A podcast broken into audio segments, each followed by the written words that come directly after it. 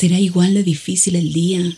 Mañana las reuniones, la casa, el auto. Estoy agotada.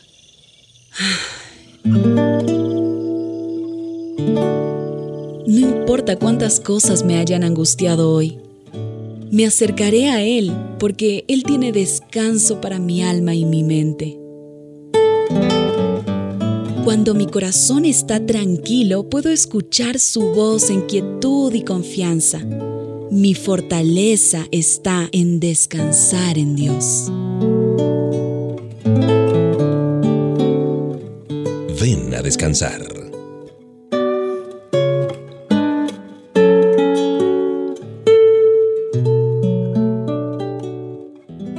bueno que estés conmigo ya aquí en HCJB. Ven a descansar. Esta cita con la música, la buena música y también con la palabra de Dios. Te saluda Mauricio Patiño Bustos. La verdad que la brecha entre los estratos socioeconómicos de una sociedad provoca aislamiento y también deshumanización entre ricos y pobres. Los pobres sufren porque no logran vivir con bienestar social. Están atrapados, presos en su pobreza, y aunque no lo creas, la opulencia desvaloriza a la persona, haciéndola esclava de sus bienes materiales. Por el temor de que les roben, desconfían de los pobres y evitan todo contacto con ellos, como que se encierran en una burbuja. Basados en su orgullo social, los de la clase alta miran generalmente con desprecio a los de las clases menos favorecidas. Estos efectos deshumanizadores del abismo entre ricos y pobres no concuerdan con la voluntad de Dios para nuestra vida. Dios conoce perfectamente cómo vivimos. Le duele saber que sufrimos tantas penas. Por eso Jesús bajó del cielo a la tierra y se hizo pobre para darnos lo que como personas, como individuos, más necesitamos. Ser libres de la codicia, la sospecha, el odio, la ira que deshumanizan tanto al pobre como al rico y aíslan a los unos de los otros. Con su vida Jesús trató a los pobres y a los ricos mostrándoles que lo más importante en la vida es el amor. Hoy vamos a seguir conversando contigo dónde está Dios, dónde está Papá Dios en los distintos aspectos que conforman la trama de la vida humana. ¿Dónde está Papá Dios? En la pobreza. Hay una porción que está en Filipenses 4, versículos 12 y 13. Sé lo que es vivir en la pobreza a todo puedo hacerle frente, pues Cristo es quien me sostiene. Comenzamos con música este tiempo especial de compañía.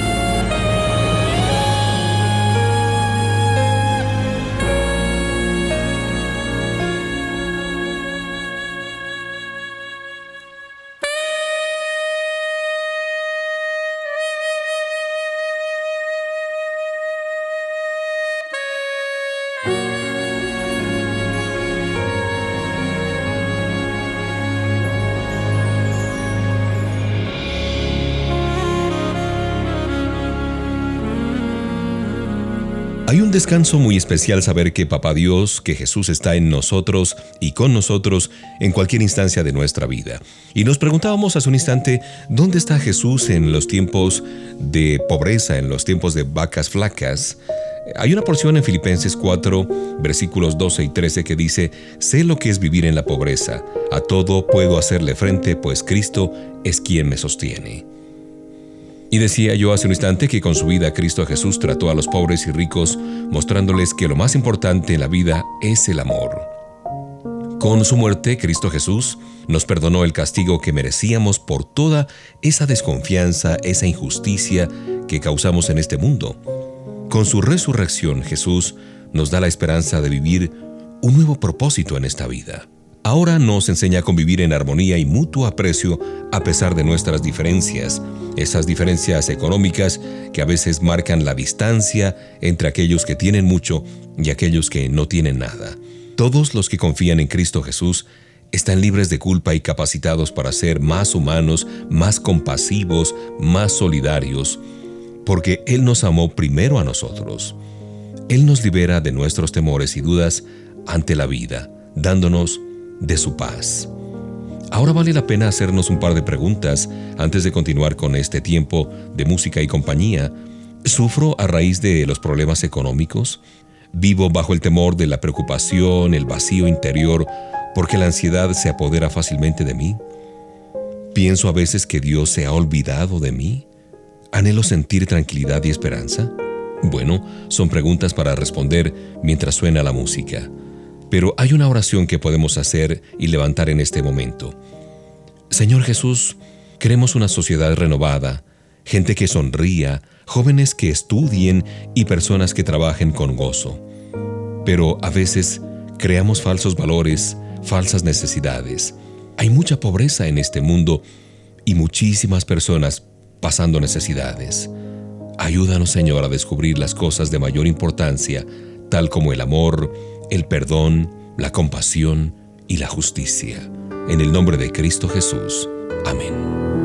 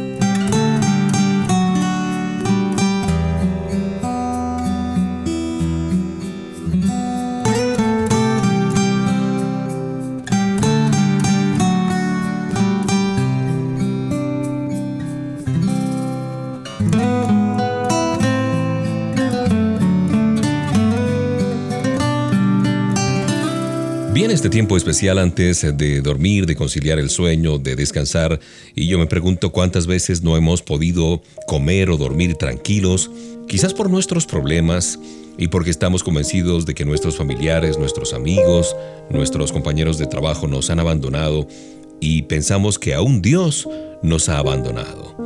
Puede ser que nos acordemos de Dios cuando todo anda mal, pero son más las veces que dudamos si en verdad Él se acuerda de nosotros. Y hay una porción de la Biblia que dice, no se engañen ustedes, nadie puede burlarse de Dios. Lo que se siembra, se cosecha. El que siembra la satisfacción de sus malos deseos, de sus malos deseos recogerá una cosecha de muerte. El que siembra la satisfacción del Espíritu recogerá una cosecha de vida eterna. Así que no debemos cansarnos de hacer el bien, porque si no nos desanimamos a su debido tiempo, vamos a cosechar. Y es así. Dios conoce perfectamente la situación por la que pasa cada uno de nosotros.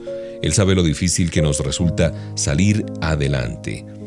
Esto lo comprobó en la persona de Cristo Jesús.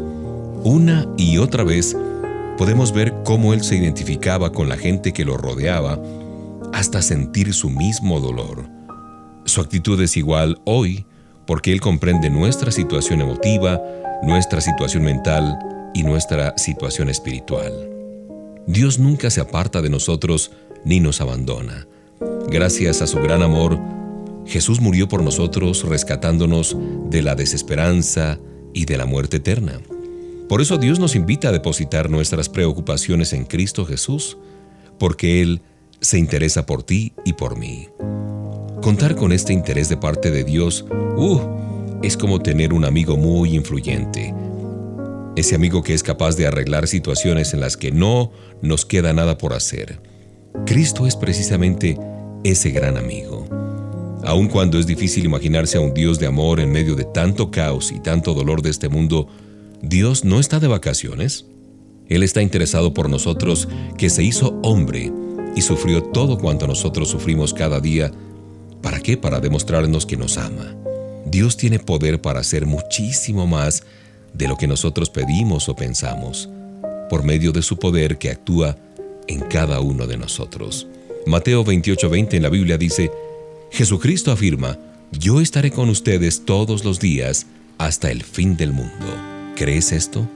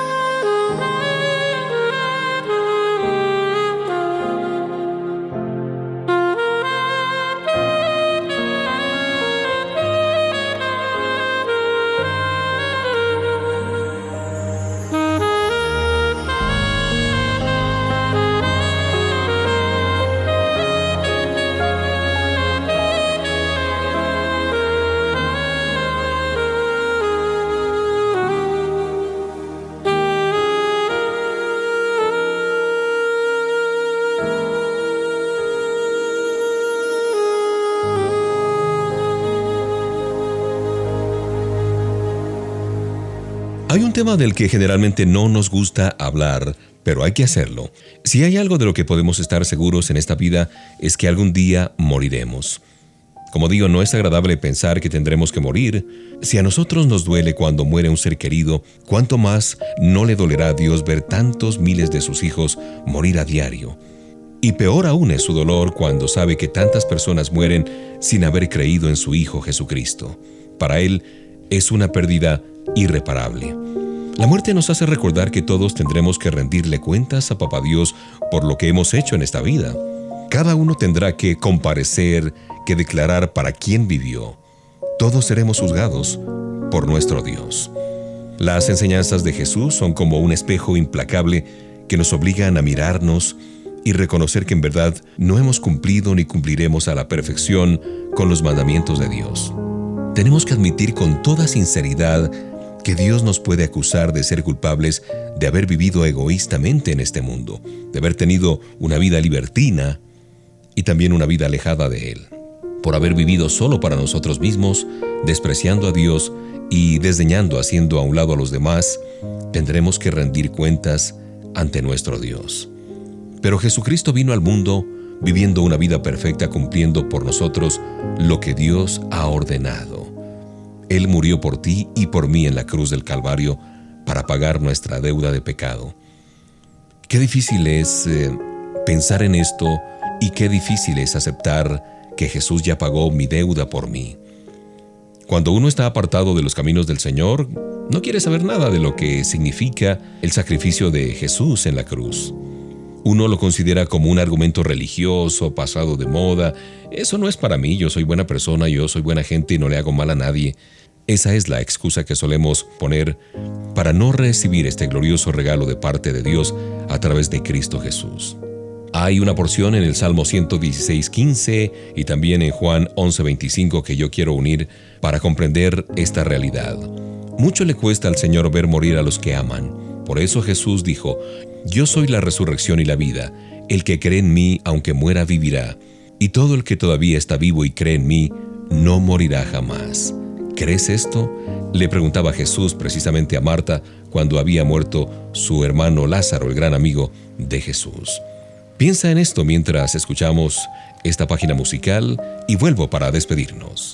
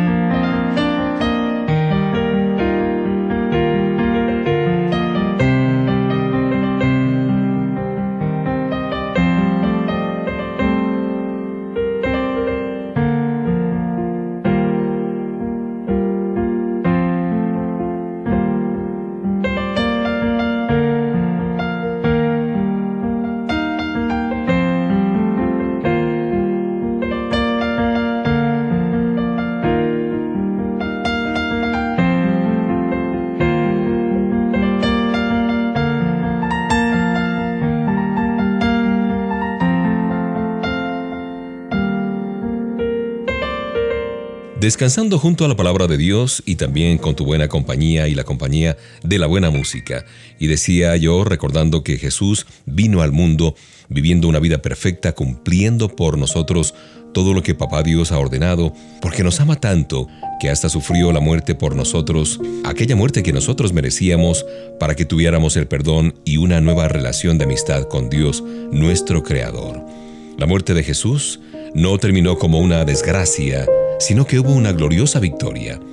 Dios sorprendió al mundo entero cuando devolvió la vida a su Hijo Jesús, resucitándolo después de tres días de muerto.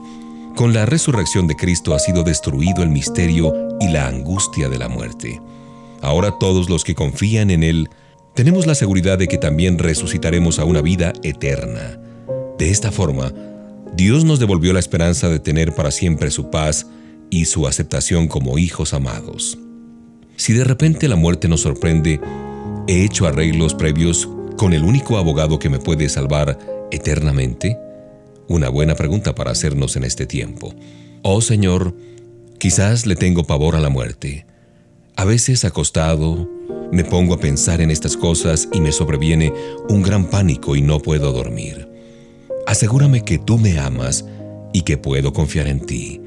Dame tu amor para no dudar de ti Consuélame con tu paz y llévame a pensar que solo en ti tengo vida eterna.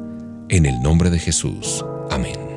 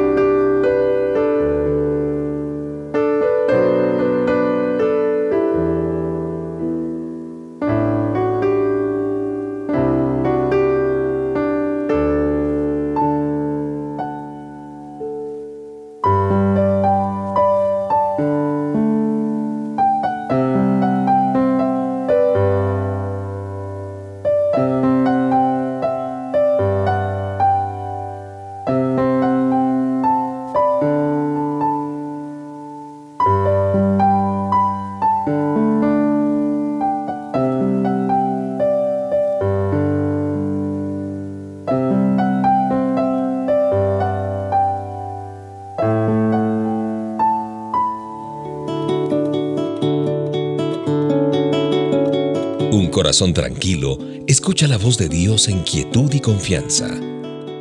Ven a descansar.